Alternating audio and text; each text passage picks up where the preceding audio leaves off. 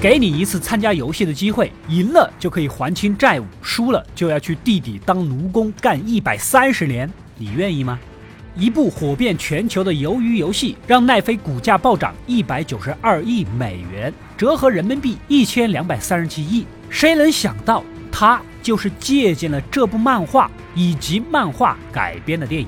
本期就给大家带来这个漫改电影三部曲系列的第一部《赌博默示录之逆转人生游戏》。故事发生在日本的东京。我们的男主伊藤开司是个胸无大志的颓废青年，快奔三的人了啊！在便利店打点零工糊口，每天最期待的事儿就是去彩票亭刮两张刮刮乐，但从来都没有中过，钱也没有，女朋友也没有，偶尔在街上羡慕的打量别人的妹子，还被人误以为是变态。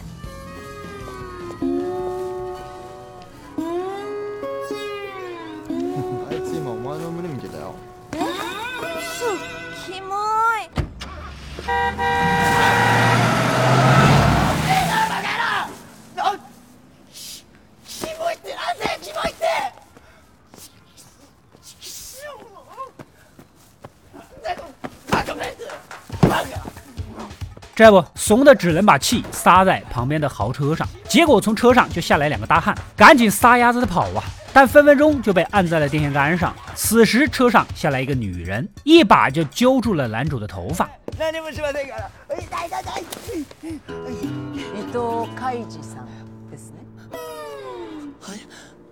这个神似王祖贤的贤姐啊，是 DI 集团的干部，而 DI 集团是当今全日本势力最庞大的公司和组织。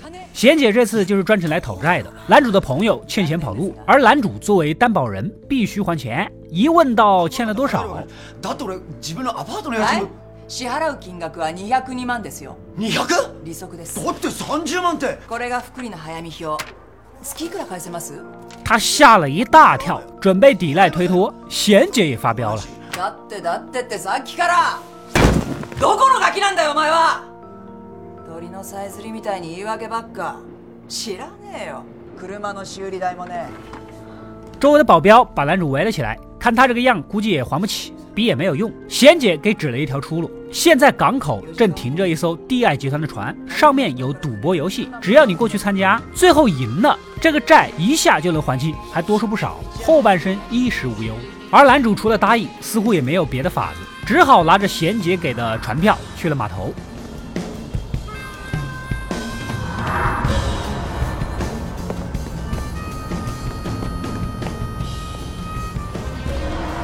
の船の名はエスポワールフランス語で希望。只见这艘船里外金碧辉煌，推门进去是一大群和自己一样的底层废物们。看他们那一脸损样，就知道都是被逼无奈过来搏一搏单车变摩托的。此时主理人走了过来，宣布参赛条件。他就是 DI 集团的二把手立根川，也算是贤姐的上司了。 まず参加するにあたってこれから行うゲームの備品この星を一つ100万で3つ購入していただきます100万简单的说，就是参加游戏必须得向他们借三百万，买三颗星星当本钱，而且这笔钱会以每分钟高额的利息复利计算。众人当然不干了，如果不赢的话就算输啊，这辈子都别想还清了。看大家有意见，立根川接着告诉大家。 等游戏结束了，他们会回购星星，并且你们之前身上的欠款也会一笔勾销。爱玩玩，不玩滚。也就是说，只要能赢一颗星星，就足以抵消债务，且拿着剩余的钱离开。不少人都心动了，工作人员也开始发。立根川讲起了游戏规则。さて、ゲームのやり方ですが、まず皆様の後方にあるボックスの前に1対1で対峙していただく。そして互いに戦う意思を確認したら。 この発生のもと互いに開く。勝った者が負けた者の胸から星を受け取り自分の胸に貼る。アイコならば星の移動はない。そして使ったカードをスロットに入れる。游戏很简单，就是玩石头剪刀布。每个人十二张手势牌，可以找任意对手，赢了得到对方的一颗星，反之就要失去一颗。三十分钟以内，无论用什么方法，只要把牌出完，并且胸前有三颗星及以上，就算赢。说完就准备开始。 但你没有讲三颗星星没了会怎么样？下面的人吵闹着要个说法，然后就被立根川好好的进行了一番谆谆教导。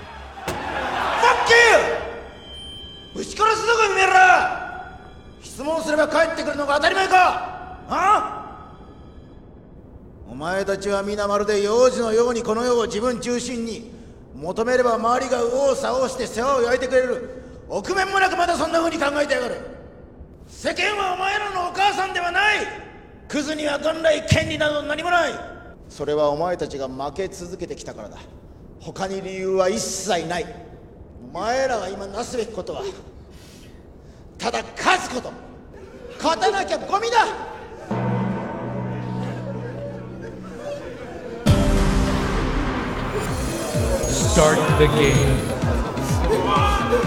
悲剧的人生被瞬间打醒，重新燃起了斗志。众人各自分组开始打牌，有的赢了，有的输。其中一个快男还没两分钟就输光了三颗星，被拖进了小黑屋，之后一声惨叫。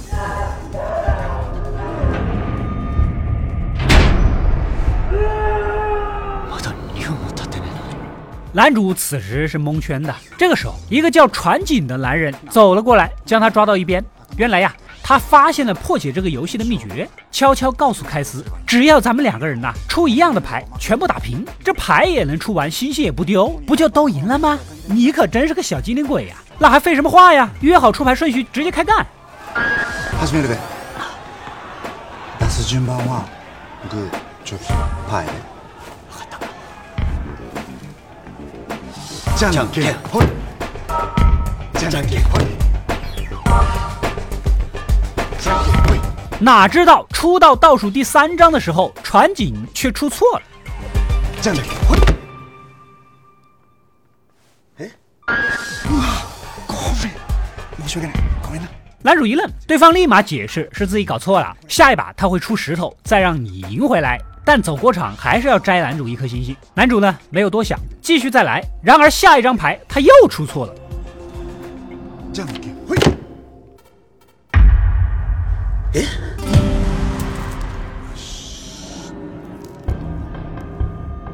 这个时候啊，傻子都知道被人耍了。而船井也露出了奸笑，原来他故意等最后三张的时候耍诈，这样男主根本就没有任何翻身的机会。船井只剩下一张牌，就算输，手上也保底有四颗星，稳赚不赔。男主都气懵了，冲上去讨要自己的星星，扭打中一拳将船井揍翻在地。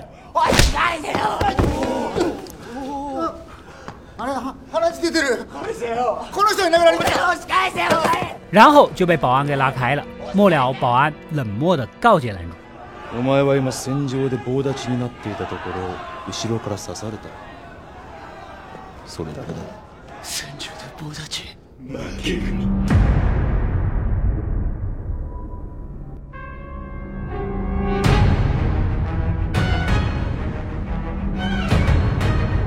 显然，在这里，这种尔虞我诈不仅合理，而且见怪不怪。时间只剩下十五分钟，手里的牌只剩下一张了。此时船警更是落井下石，当众爆出了开司的底牌。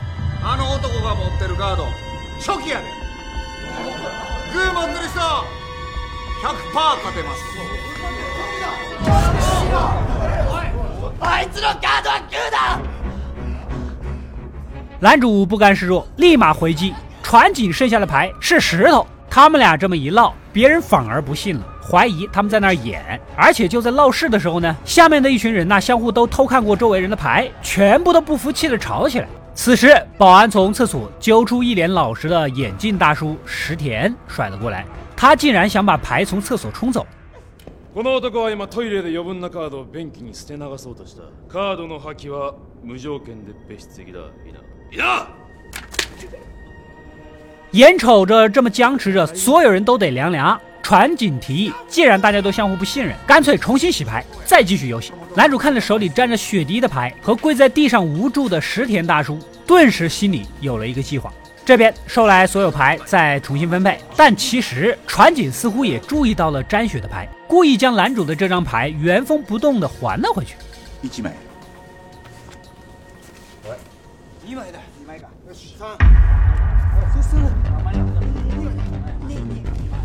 完事儿后，船井又故意找上男主来打牌，其实心里是胸有成竹的。而开司还为刚才的事儿啊生着气，提出除非他一次赌三颗星，不然我就不跟你玩。毕竟知道开司手里的是剪刀，船井答应了，自信的出牌，结果大出意料。将，先，冲呀！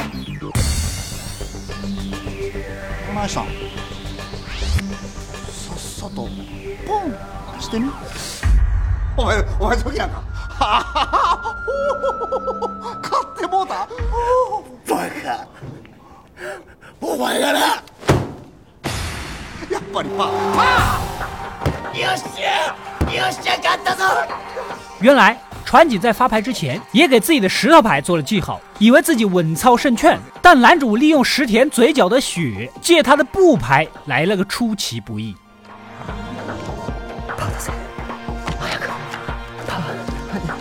まずカードについた血を拭き取り次におっさんの持ってたバーに血をつけた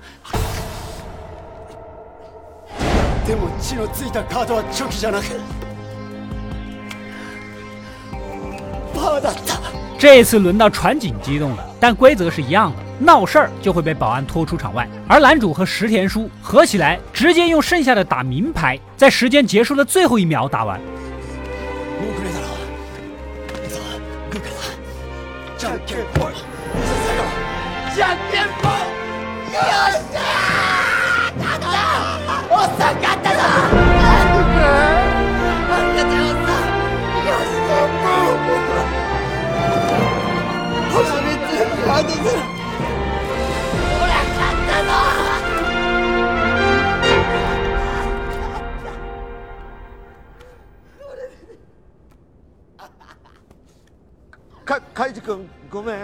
然而，石田书拿着手帕擦眼泪的时候，却发现还有一张，两个人都愣住了。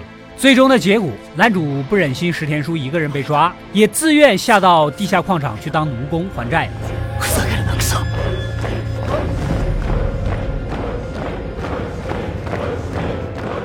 每天在暗无天日的地下劳苦干活，犹如坐牢。唯一的快乐，也就是每个月发工资以及购买零食的时候。不过，所谓的工资，就是地爱集团自己印的一种贝利券，等值日元的十分之一，相当于一个月九万一千贝利券，约等于一个月五百一十块钱人民币的工资。而零食小摊儿一罐啤酒就卖五千贝利券，纯属抢钱。但其他人都指着这么一天来享受片刻，即便贵也抢着买。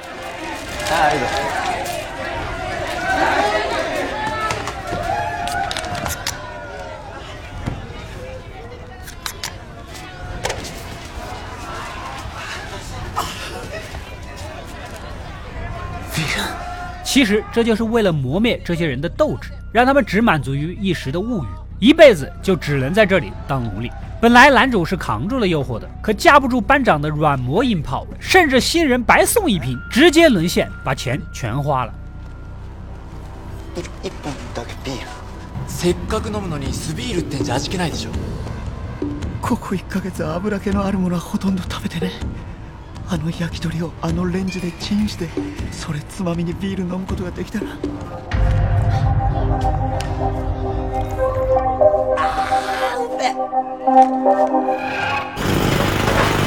せっかくの給料であんな豪遊こんなことじゃいつまでたってもここから出られない隔天干活又开始后悔不已。就在这个时候，矿上突然发生爆炸，男主将受伤的石田书背到医务室，在这里他才发现，竟然还躺着许多没有得到救治的人。原来要治疗也是要花钱的。一个躺在这儿的小年轻告诉他， 只要在这儿待久了，就会得病。他们只会越欠越多，永世不得翻身。这一切就是帝爱集团精心设计好的 PUA。如果想要逃出去，只有一条路，那就是参加另一个游戏——勇者之路。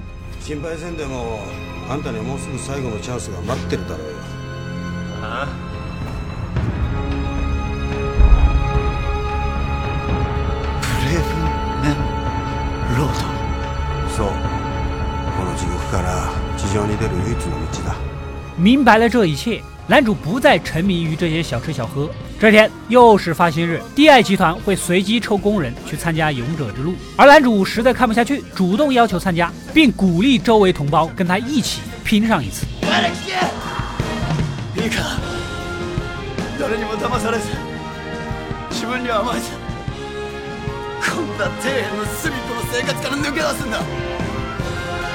俺はやってみるお前たちに自由への道を示す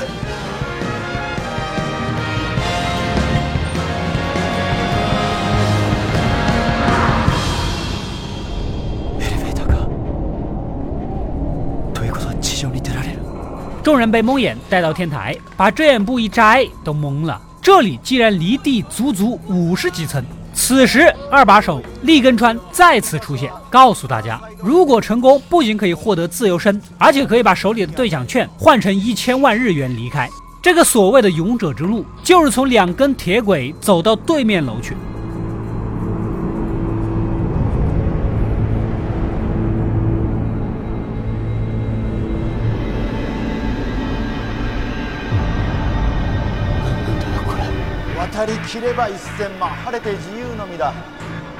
几分钟前还斗志高昂，众人是瞬间秒怂啊！但又被立根川劈头盖脸的骂了一顿。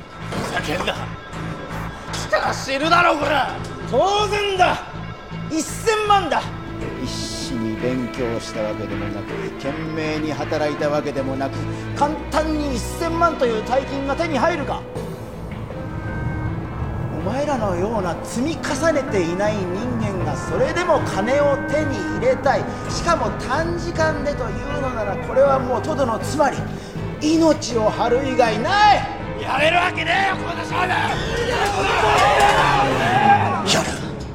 可男主不甘当奴隶，毅然决然的参加。有了男主带头，其他人也重新鼓起勇气。确认后，立根川又掏出一根铁棍，往桥上一搁。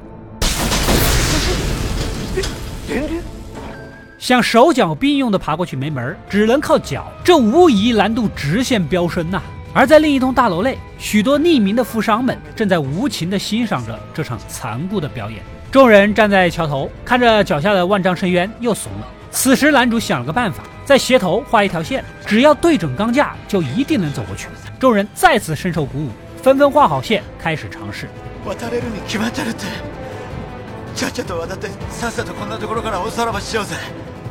やれる俺たちはできるんだ。何だ没问题吧全員渡る。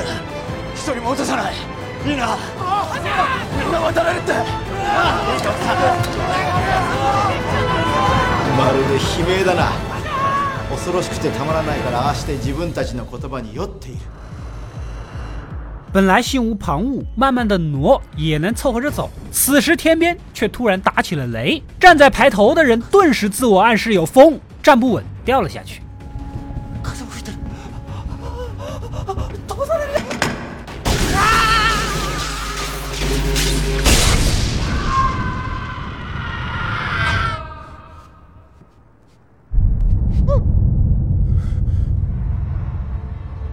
这一摔吓到了其他人，全都不敢动了。可云雨渐渐靠近，又有两个太紧张的撑不住掉了下去。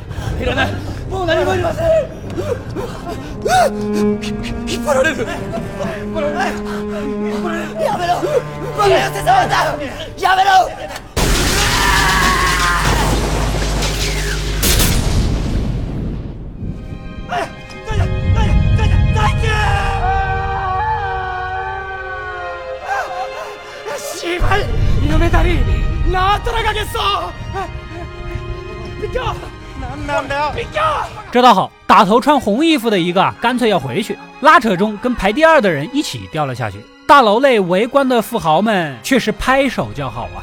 等暴雨落下的时候，钢架上就只剩下三个人了：男主和石田叔，还有那个红帽小年轻。但石田叔此时却完全腿软的，根本不可能完成游戏。于是乎，将自己的兑换券递给男主。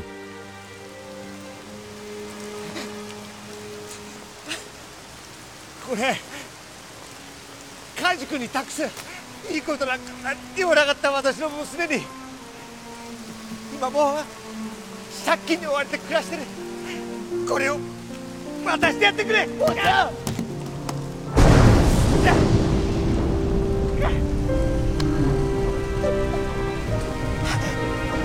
早く早くこのまま行ってくれ。私に構わずほら私は敗れた負けて本当に無意味な無駄な一生だったそんな一生カイジ君が送っちゃダメなんだよ他的人生太失败了，但男主还年轻，还有未来，请求凯斯帮他照顾他的女儿。他不是一个好父亲，如果可以，将兑换券的钱带给他的女儿。男主在大雨中扭头掩盖自己的悲伤， 他想告诉石田叔，他的人生绝不是失败。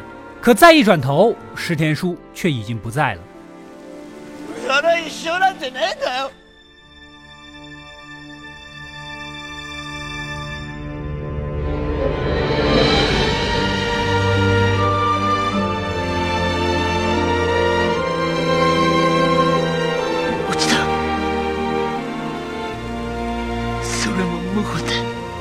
原来，为了不拖累男主，石田书主动从桥上跳了下去，而且紧闭着嘴巴，没有发出任何叫喊声。这又怎么会是一个窝囊懦弱的人能做到的事呢？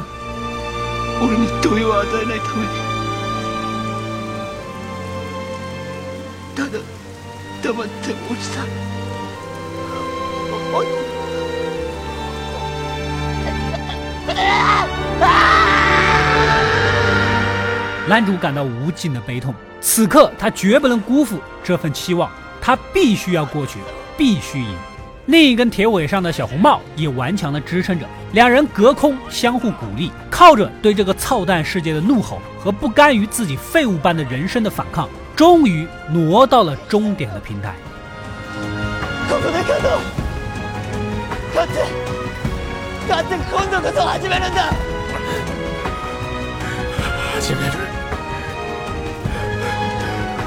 もう一度始めるそうだ今度こそ今度こそ俺たちの本当の人生を始めるんだ！グッグッグッグッグッ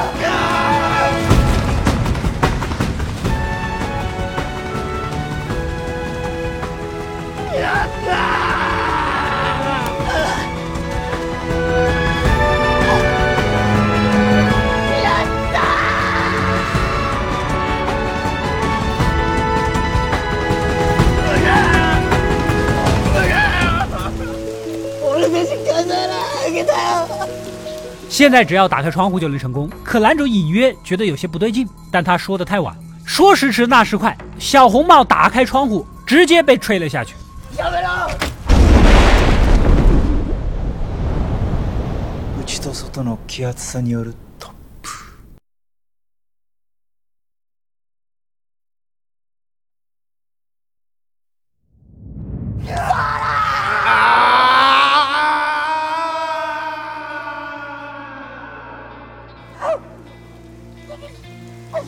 爱集团绝不可能让人轻易成功。高楼的空气对流，这个门儿就是最后的一个陷阱。最终，只有男主狼狈地爬进了屋内。立根川一脸轻蔑地鼓起掌，一个白胡子老头也笑着走出来，说自己看得很开心。原来他就是地爱集团的幕后大老板，这一切游戏的罪魁祸首。男主悲愤交加，咬牙切齿地让他们赶紧付钱，他和石田书的两份一起。但立根川无情地拒绝了。君に渡す金は賞金の1000万から借金の924万6800円を差し引いた75万3200円だ75万扣除他之前的债务，几乎等同于没有。而石田书的兑换券不算数，搞得男主直接崩溃了。眼看着凯斯骂骂咧咧的不像话，立根川准备把他扔出去。这个时候呢，白胡子大 boss 发话：“这小子挺有意思的，我想看你们再玩个游戏。” 这个游戏就是社会的缩影，共分皇帝和奴隶两组阵营。皇帝阵营由四张平民加一张国王组成，奴隶阵营由四张平民加一张奴隶牌组成。国王可以赢平民，平民可以赢奴隶，而奴隶反过来却可以战胜国王。简单讲，就跟石头剪刀布一样，三局两胜。不过，由于奴隶牌只有五分之一的机会赢，而国王牌只有五分之一的机会输，所以如果选奴隶阵营，获得的奖金会翻十倍。男主主动选择了奴隶阵营，赌上了剩余的钱，而利根川有先天优势，赌上了自己的事业和地位。但可惜，现实是残酷的。刚平了两局，男主就迫不及待地打出了自己的奴隶牌，而利根川仿佛能听到他内心独白一样。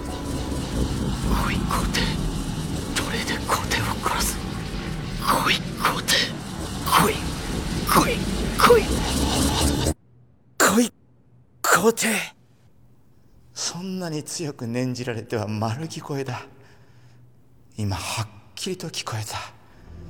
来い皇帝と。まさかつまりカイジ君のカードは奴隷だ。ならば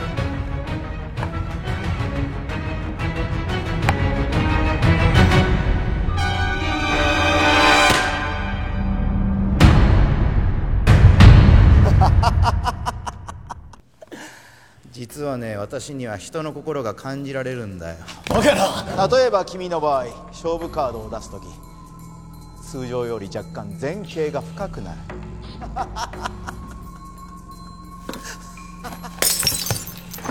えいちまちまちまちまとつまらぬ戦いだ。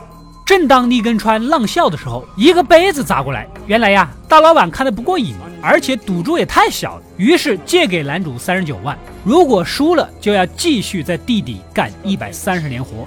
开司虽然震惊，但他发誓要替那些死去的人报仇，替石田叔报仇，接受了条件。这一局，他决定第一张就上奴隶牌。可就在放手之前，却发现利根川从上一把开始就没有看过他。也没有看牌，难道真的会读心术吗？犹豫片刻，男主还是打出了奴隶牌，而利根川面色凝重。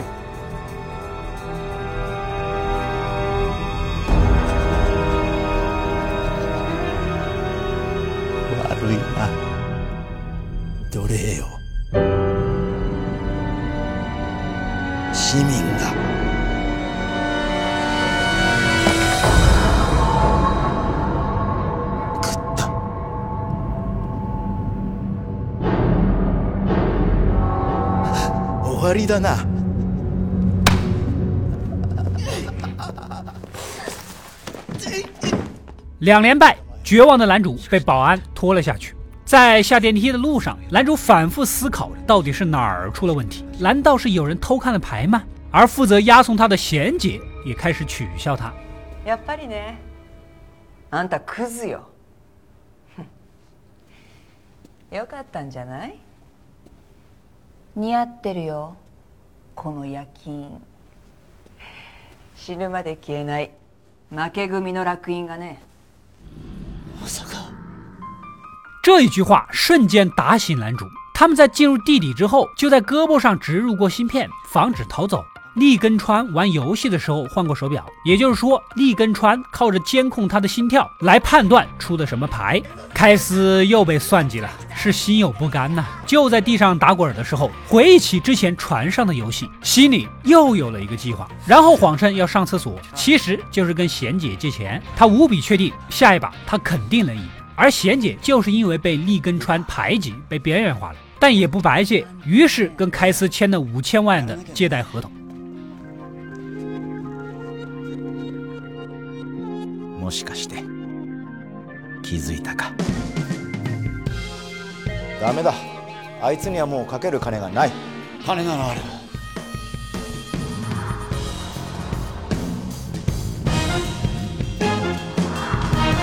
5000万ある。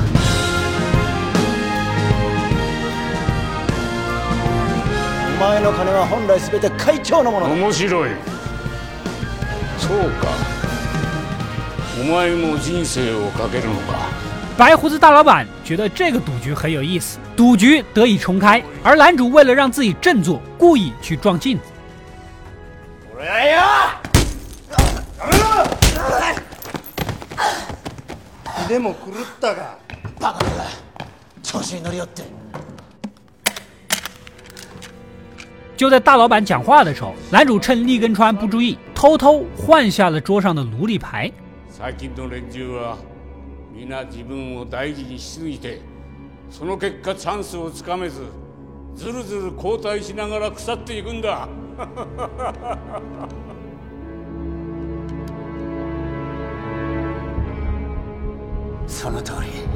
这利根川呢又想故技重施，但此时的开司一直在流血，手表上的监测就不准，做不了弊了。这一局他们将进行一场真正的纯心理的对决。 あんたらみたいな死にかけた金の妖怪と違って俺は生きてる。生きてるから痛いし怖いし悲しいしこんなにも高揚してまうんだよ。あんたらに分かるか。俺は生きてる。生きてんだよ。これが生きてるってことなんだよ。そのくらいにしたら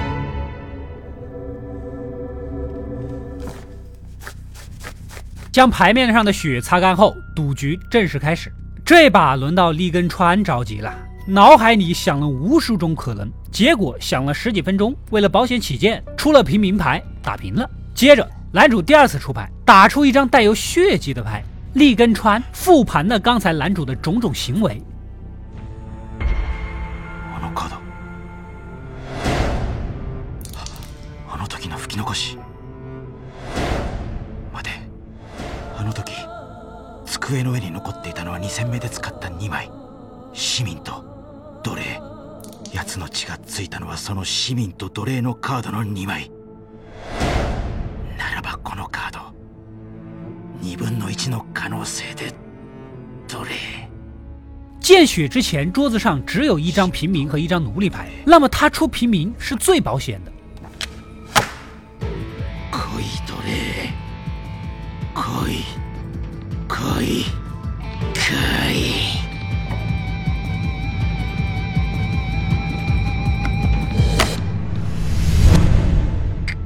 ち違った果然，第二把是平局。接着，男主又打出了一张干净的，那么可能是平民，但考虑到血迹也可以擦除，利根川思来想去，犹豫不决了十几分钟，还是保险的打出了平民。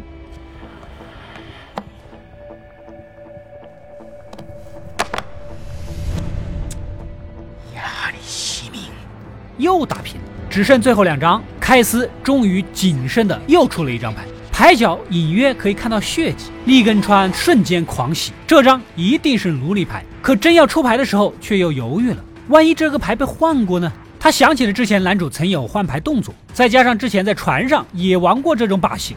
この勝負は奴にとって命がけ血の吹き残し謎一番にそれこそ神経質なほどチェックするポイントクズでも このミスはしない。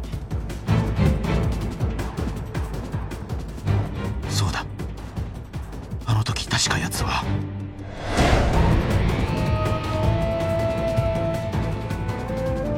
そうだ。あの時奴は机の上の奴隷と手の中の市民のカードを入れ替えたのだ。つまり血が飛び散った時机の上にあったのは。2枚とも市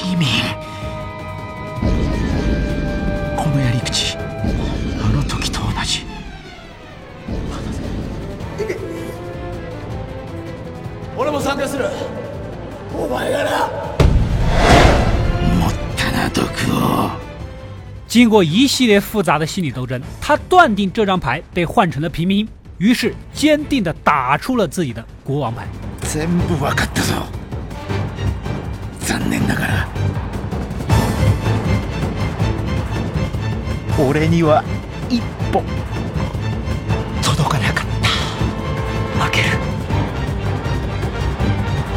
負けてしまう死ね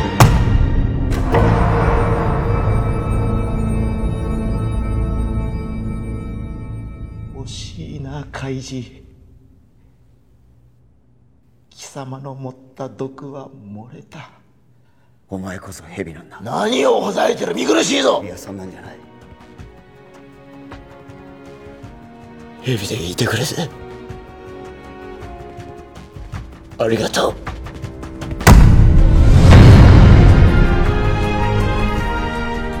没有想到男主根本没有换牌，他赌的就是利根川出牌前弯弯绕绕的想的太多，真相就是他只是假装换牌而已。俺がしたのは血が飛び散る前にテーブルの上に伏せた市民と奴隷を手元に引き寄せただそこに手の中に仕込んだ市民を置きそのまま戻したそれだけだ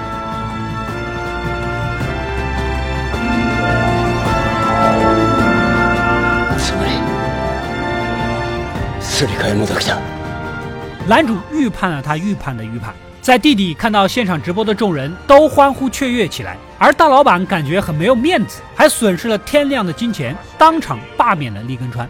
开司带着五亿奖金重获自由，出去后先还了贤姐的本金以及利息，开心之余将递来的啤酒一饮而尽，然后直接晕了过去。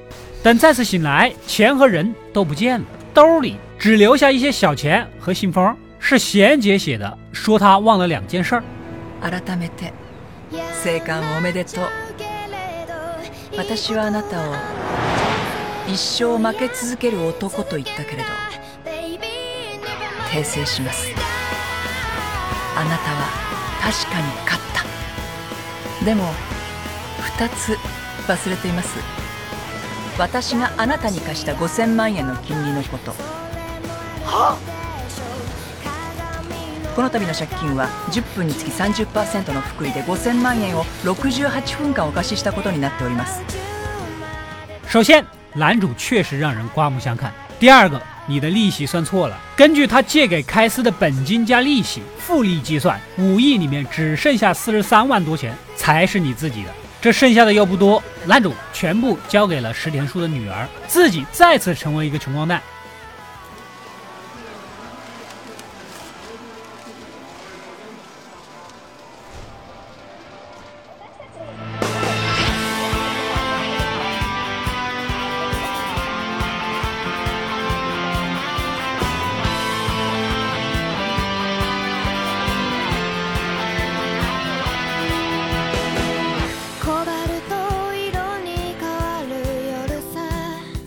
故事到这里呢，也算告一段落了。但真的就这么结束了吗？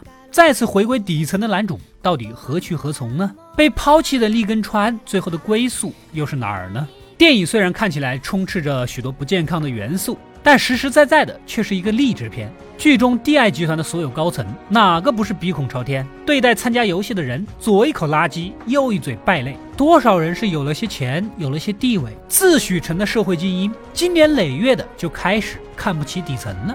开司确实就是这样一个底层，他一点也不笨，他也在努力的活着，但他也同时被精英阶层、利益阶级嘲笑着。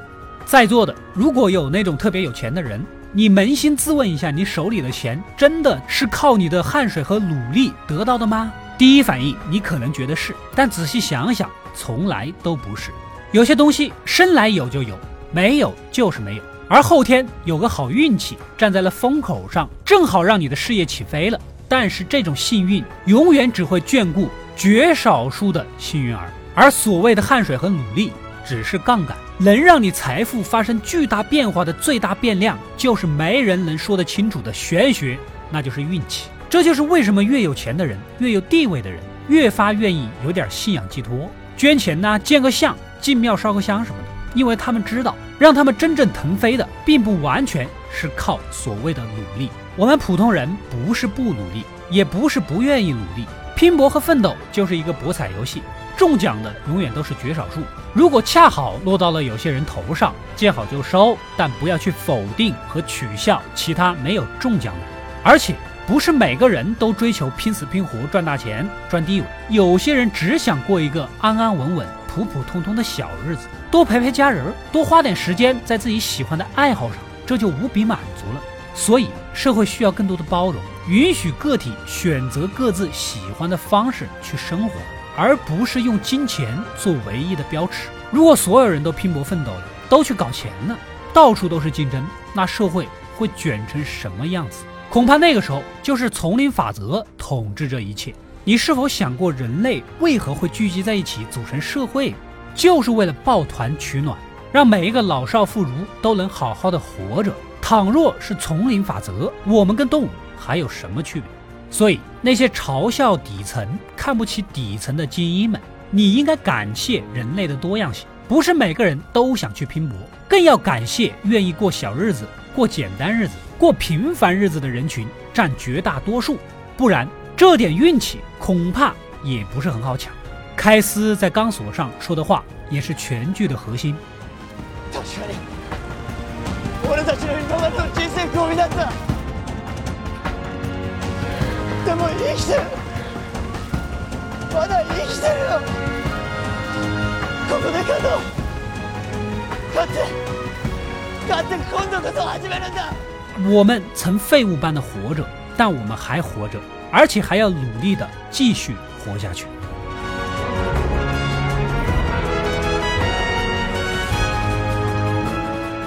好了，如果大家喜欢这个故事，就点个赞支持一下。没点关注的，赶紧点一个关注。